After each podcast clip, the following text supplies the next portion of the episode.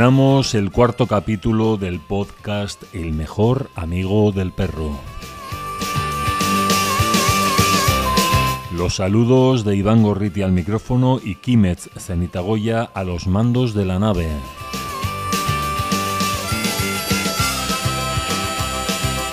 Restan escasos días para cambiar de calendario y lo hacemos con alguien que tiene relación con Nochevieja.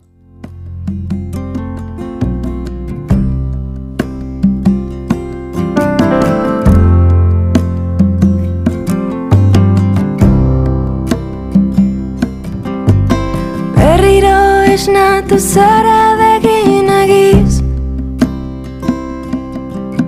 Noiz amestu zen nun nirekin azken aldiz Nire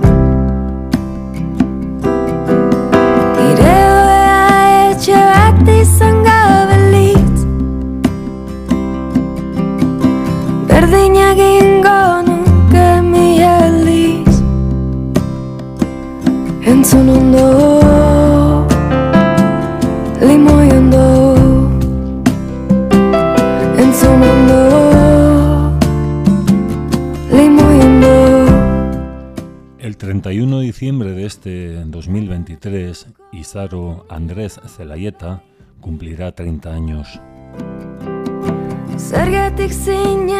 Su nuevo disco titulado Cero de enero nació el 8 de diciembre en la te hauitzi La gira de presentación del nuevo trabajo pasará por Euskal Herria, el 2 de enero en Bilbao, el 3 y 4 en Donostia, el 27 en Asparne, el 3 de febrero en Vitoria-Gasteiz y el 6 de abril en Donibane Loizune.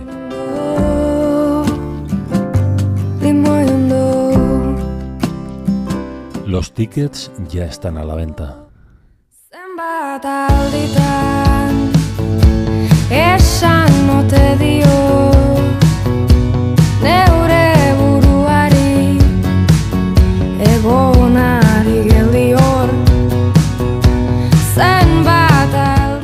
estos días, Izaro presenta sus 12 nuevas canciones, bien halladas, bienvenidos a El mejor amigo del perro.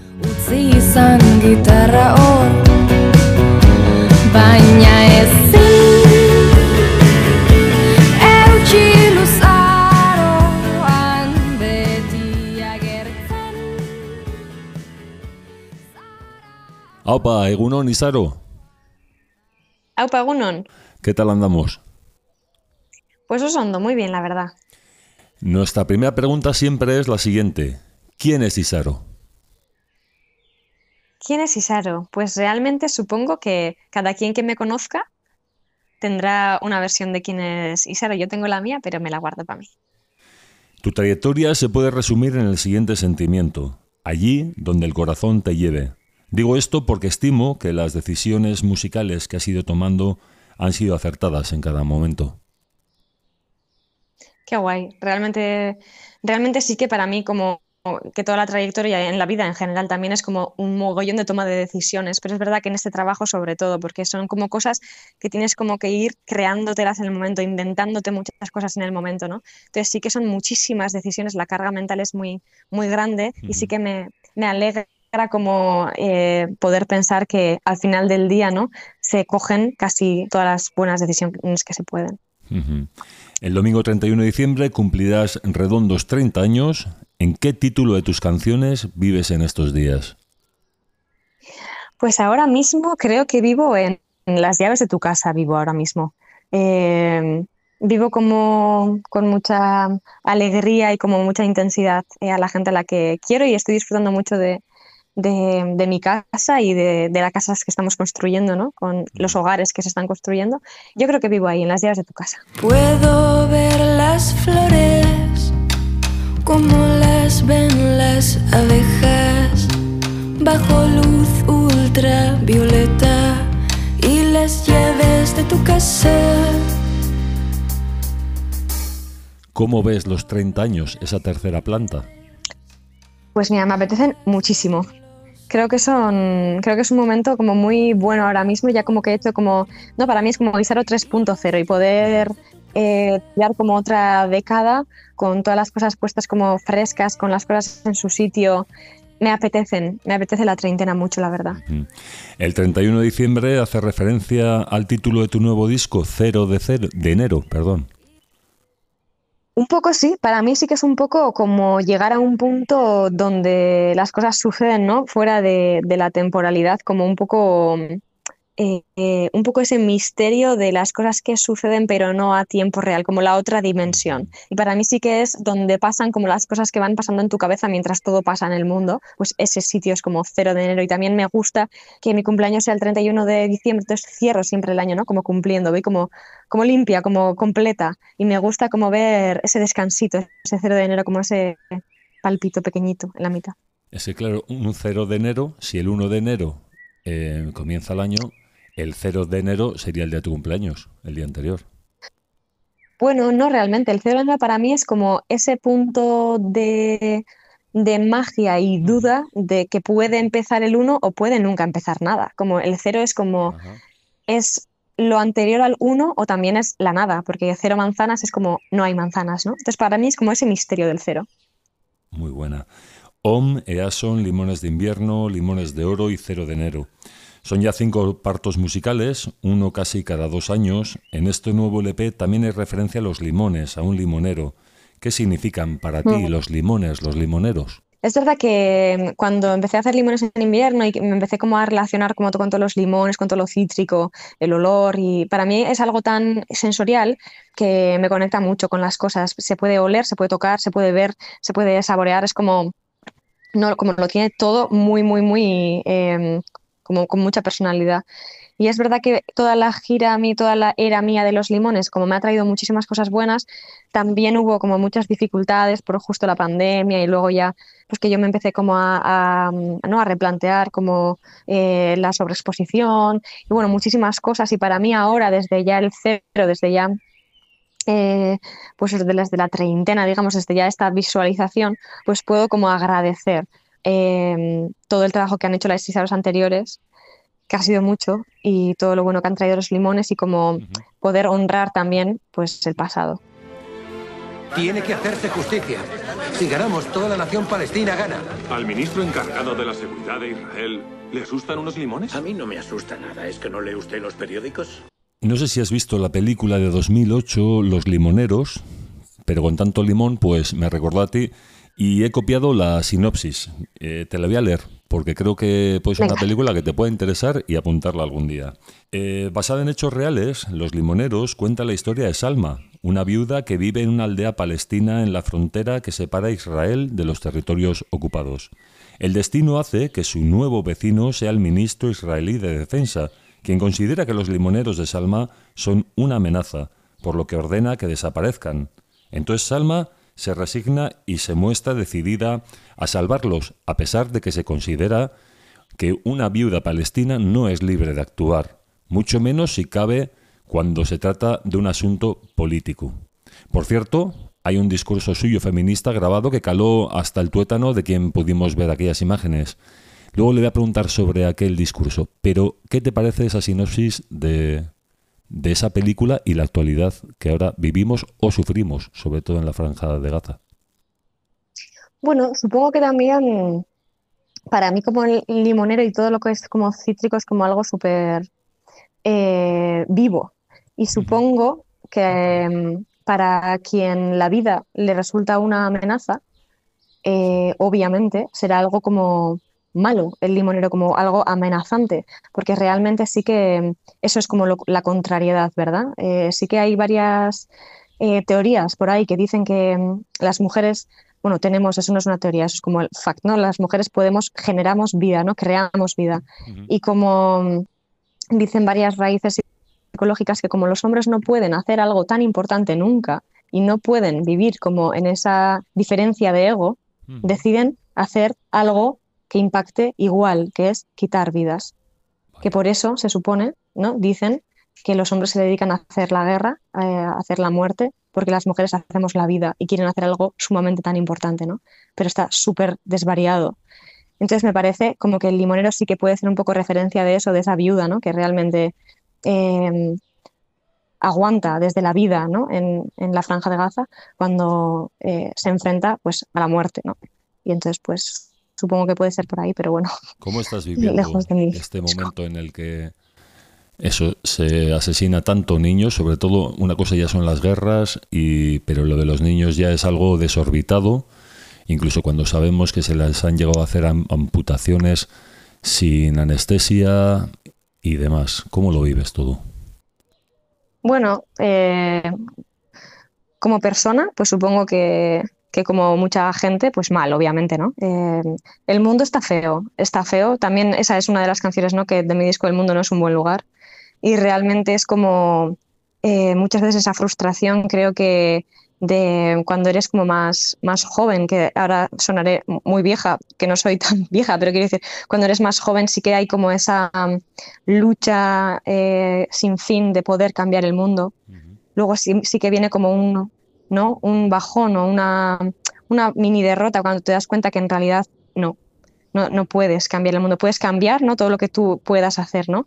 pero realmente para mí lo importante es que bueno, obviamente no olvidar, no dejar de ver, no dejar de dar luz, no dejar de, hacer saber y, eso, pues convivir con la crueldad del mundo, que es una pena, pero ¿qué más se puede hacer, no? Desde, desde el punto de vista individual, desde el punto, o sea, hay muchísima gente, otras personas que pudieran hacer algo con eso. Nosotros, yo realmente, sufrir.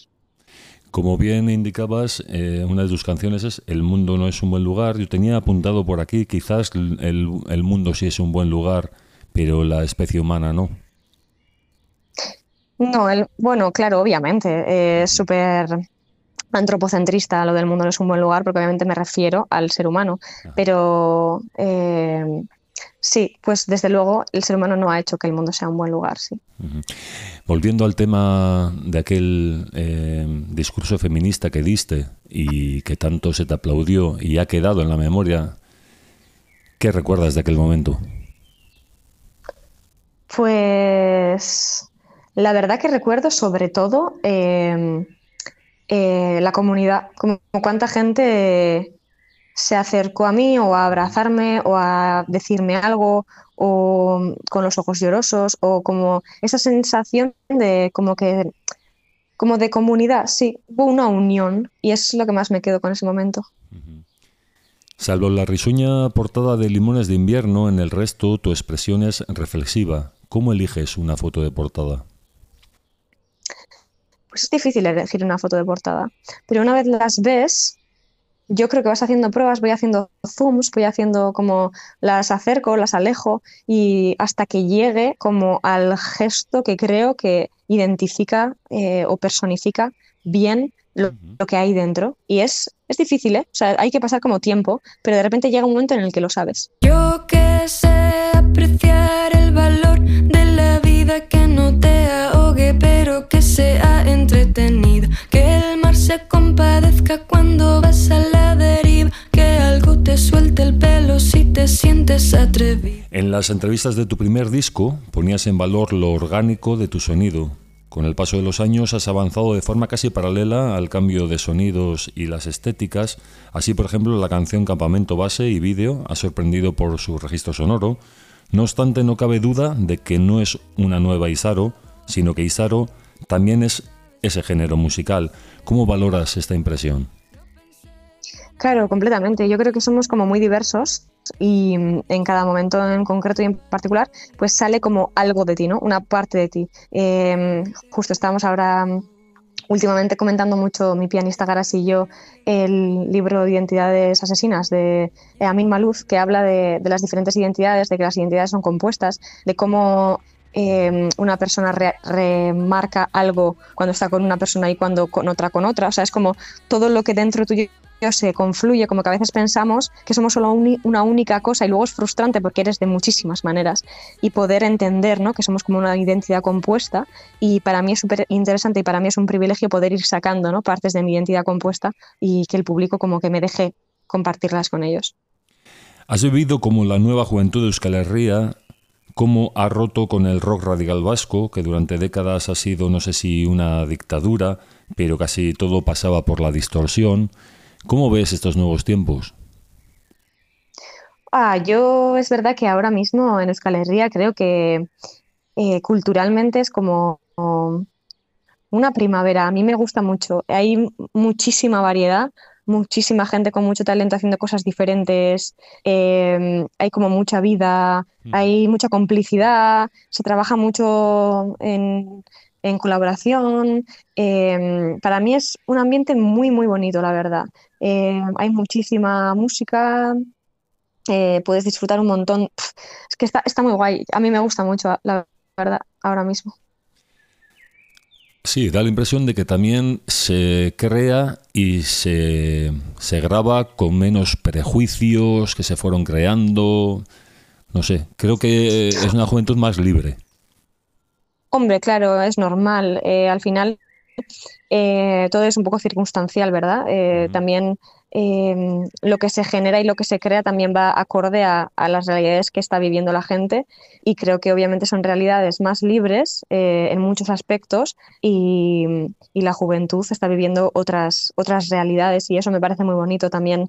Eh, tecnológicamente es eh, más accesible poder hacer música y realmente está, está guay ahora mismo el panorama. Una joven mexicana que visitó hace años Durango comentó que en Euskadi se viste de forma diferente, por ejemplo, que en el Estado o en el país azteca. Sin embargo, volvió pasados unos años y aseguró que algo había pasado, que los vascos vestimos ya como el resto del Estado o en México. ¿Y Saro cree que nos hemos globalizado? Hombre, lo crea yo no, o sea, la globalización existe, eso es una cosa que, pasa. Eh, y obviamente estamos cada vez más conectados, sobre todo pues comunicativamente, eh, por televisión, internet, eh, todo eso. Entonces es verdad que hay una tendencia a homogeneizarse, pero al final, pues, eh, a ver qué pasa con el paso de los años. En cuanto a las letras de tu nuevo disco, se percibe una Isaro poco conocida. Se nota que le ha acompañado la tristeza durante un tiempo y al mismo tiempo que manda callar en dos ocasiones ¿Qué sentirás cuando pasen los años y las interpretes? ¿No es volver a sentir dolor? Pues no lo sé, yo creo que em, no del todo. Creo que me sentiré como, no sé, tranquila por haberlo hecho, porque esté, porque esté existido, ¿no? Porque exista, porque esté hecho. Y, y, el resto, pues no sé, ya veremos en el futuro a ver qué siento. La tristeza también se percibe en un detalle en este nuevo trabajo. En tus discos has tratado de ir creciendo en el canto y siempre con detalles hacia arriba, hacia registros agudos. En esta ocasión ocurre lo contrario. En varias canciones bajas a registros muy bajos, muy graves. ¿De nuevo una nueva Isaro? Bueno, yo creo que sí que ha sido como un, disco como más para adentro, quizás. Entonces, obviamente estoy como buscando, bueno, no sé si buscando, pero me sale eh, ciertas eh, sonoridades diferentes, depende de lo que necesites ¿no? tú transmitir en ese momento. Entonces creo que igual puede, puede ser por eso. Hola, soy Alfredo Piedrafita, músico de Barricada, de Miss Octubre, y yo también escucho el podcast El mejor amigo del perro de Iván Gorriti. Salud y mucho rock and roll.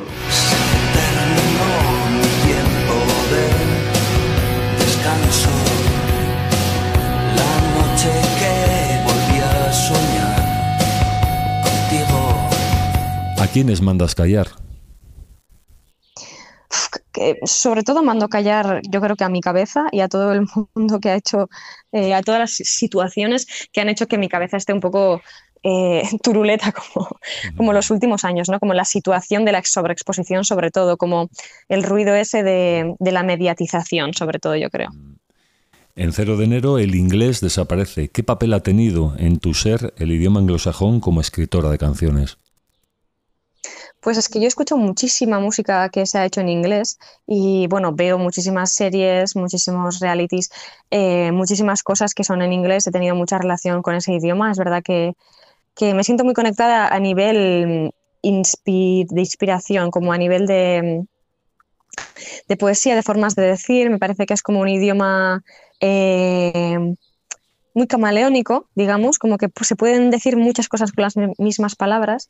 Y pero realmente es verdad que pues en esta fase de mi vida eh, no he sentido la necesidad de comunicarlo en inglés, entonces sí que se ha quedado un poco ahí aparcado. Aparte de, es muy positivo la sonoridad que tiene, ¿no? El inglés es como un idioma muy sonoro. Es muy sonoro porque no tiene casi durezas y sí, es muy ligado, como muy líquido. He tenido la suerte de conocerte desde que eras una niña, así por ejemplo recuerdo que hace 10 años querías aprender a tocar la guitarra. Lo conseguiste arropada de una familia rebosante de alegría. Si miras por el retrovisor aquellos días, ¿qué flashes te vienen a la mente?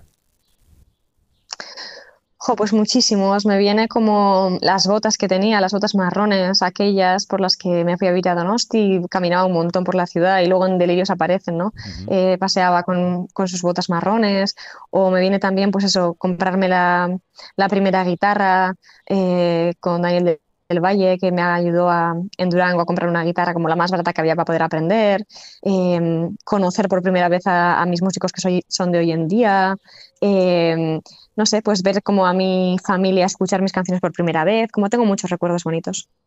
En una ocasión, siendo aún más niña, me dijiste que lo pasabas un poco mal cuando la directora del coro Jasocunde de Mayavia te decía para hacer algún solo. ¿Cómo fuiste superando esa vergüenza? Más que timidez, yo creo.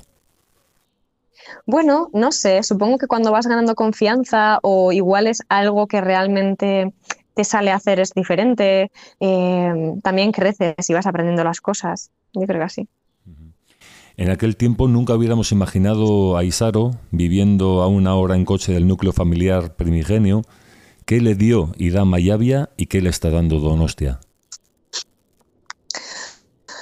Muchas cosas. Eh, hombre, pues Mayavia me ha dado pues, un sitio en el que he nacido, he crecido y he tenido una infancia súper feliz, muchas amigas y un pueblo muy pequeño en el que pues, todo el mundo se conoce y es algo como muy conocido, muy familiar, como que siempre puedes ir ahí, ¿no? Y no eh, siempre te van a, ayudar o cuidar o lo que sea. Es como una base bastante fuerte de, estabilidad.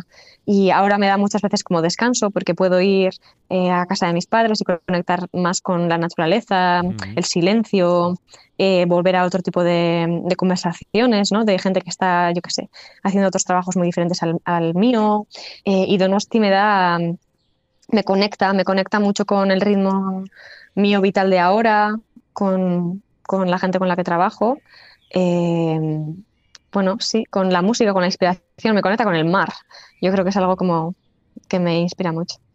Le dedicaste una canción a tu padre Juan Car, de letra muy inspirada, por cierto, y otra a tu mamá Elisa.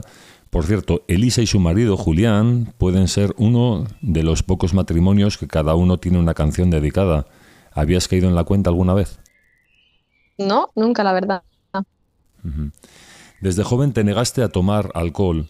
¿Cómo percibe Izaro que la sociedad vasca vea la necesidad de si hay algo que celebrar sea con alcohol o incluso, mejor dicho, pasados de alcohol? Bueno, al final cada uno hace un poco lo que, lo que le apetece. Sí que es verdad que tenemos como muy normalizado eh, el alcohol, pero bueno, cada uno eh, que reflexione sus cosas. ¿Cuántas excusas hay que poner para para no tomar alcohol, para ser astemio en la verdad.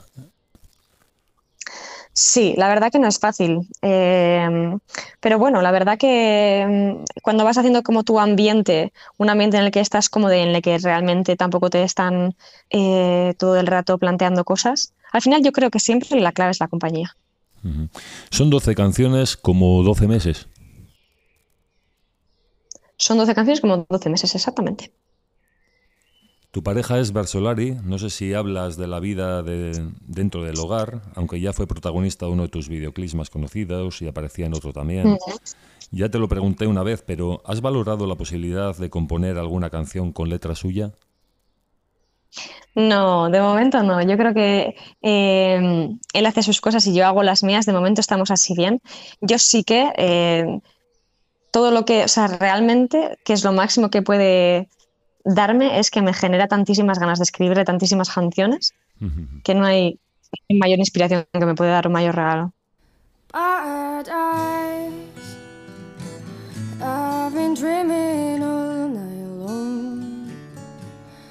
Paradise, you are blue,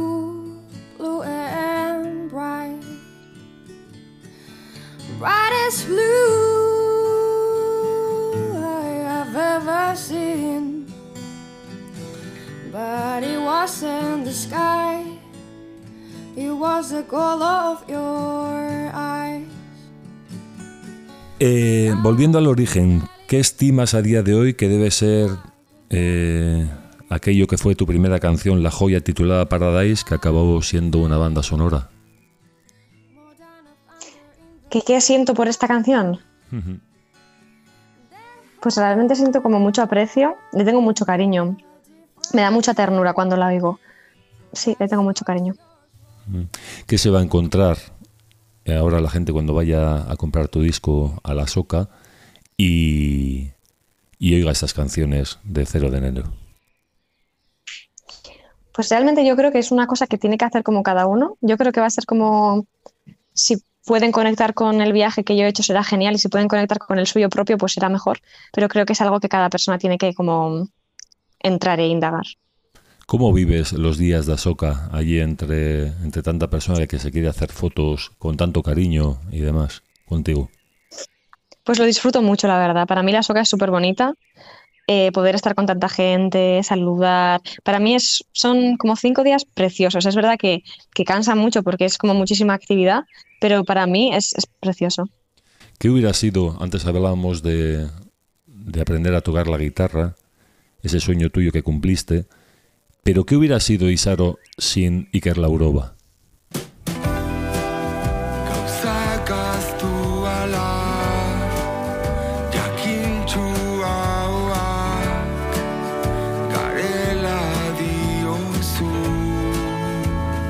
Hola, soy Iker Laurova y estás escuchando El mejor amigo del perro, de Iván Gorriti. Es un podcast que... ¡Wow!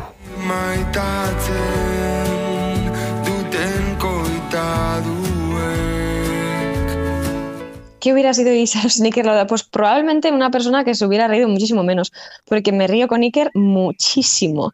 Y eso sí que se lo agradezco. Me daría muchísima pena haberme perdido todo lo que me he reído por no haber conocido a Iker. Así que realmente soy mucho más feliz. ¿Pero crees que te ha hecho eh, la vida más fácil tu música? ¿Ha, co- ha tenido un cuerpo quizás diferente al que hubieras eh, logrado llegar yendo tú sola? Bueno, claro, nunca estaría sola, hubiera conocido a otra Claro, persona, pero no sé cómo, seguro. no sé a quién hubiera sido. Pero realmente es verdad que, que Iker es una persona que ya tiene muchísimo, ya cuando yo le conocí ya tenía muchísima experiencia en todas las cosas y, y las cosas más sencillas, por ejemplo, en qué es un jack, yo no sabía lo que era un jack, eh, cómo se enchufa un micro, o sea, como en muchísimas cosas que eh, para él serían seguramente súper básicas, pues para mí era como si fuera un superdotado.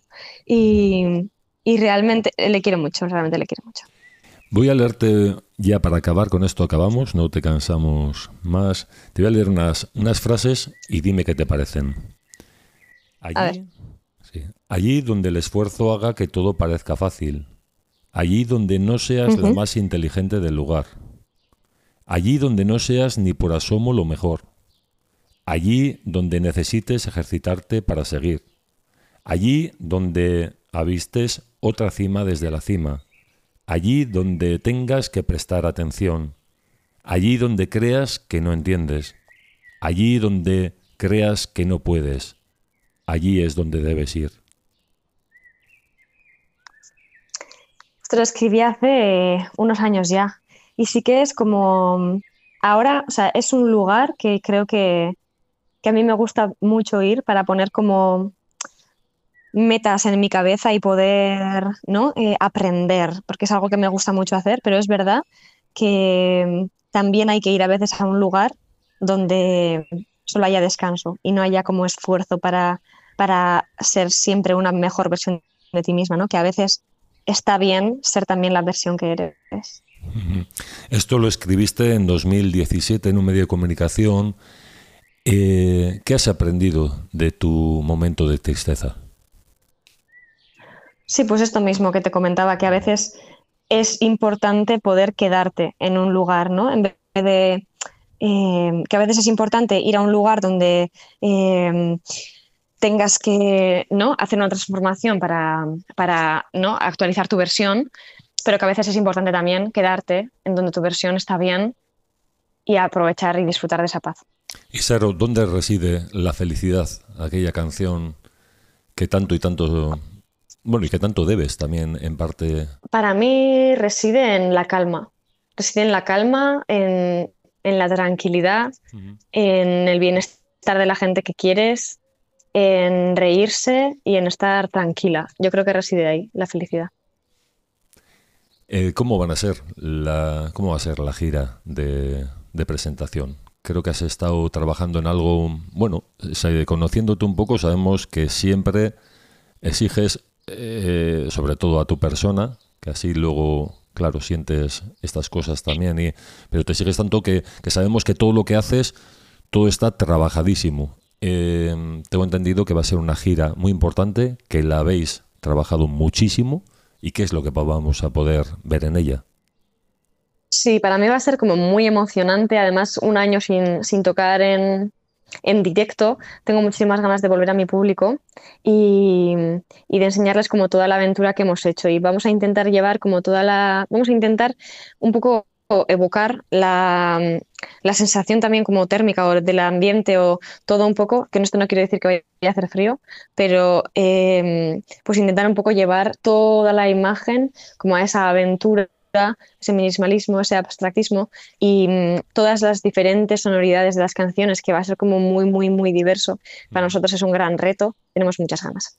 Cero de enero es empezar de cero. Cero de enero, sí, es, es como volver al cero después de darte una vuelta de 360 grados, como has visto todo y vuelves al mismo sitio, pero con perspectiva. Pues aquí lo dejamos, Isaro, deseándote una vez pues más lo mejor y que este disco sea todo un éxito que estamos seguros de que lo va a ser en la Zoca y en, y en días es posteriores también. Y no, el día 31 ya te volveremos a tirar de las orejas. Todo ya una Oso, es que casco.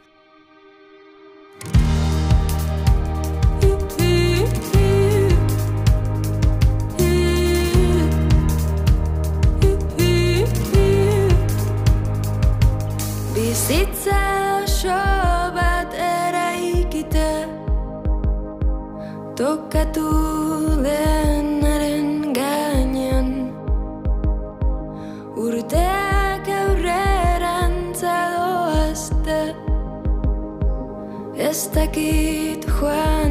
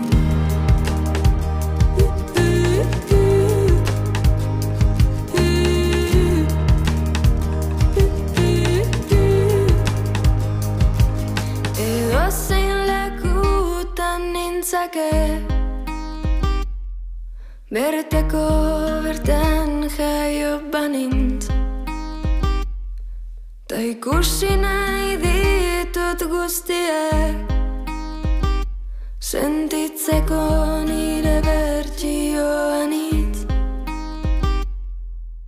Zer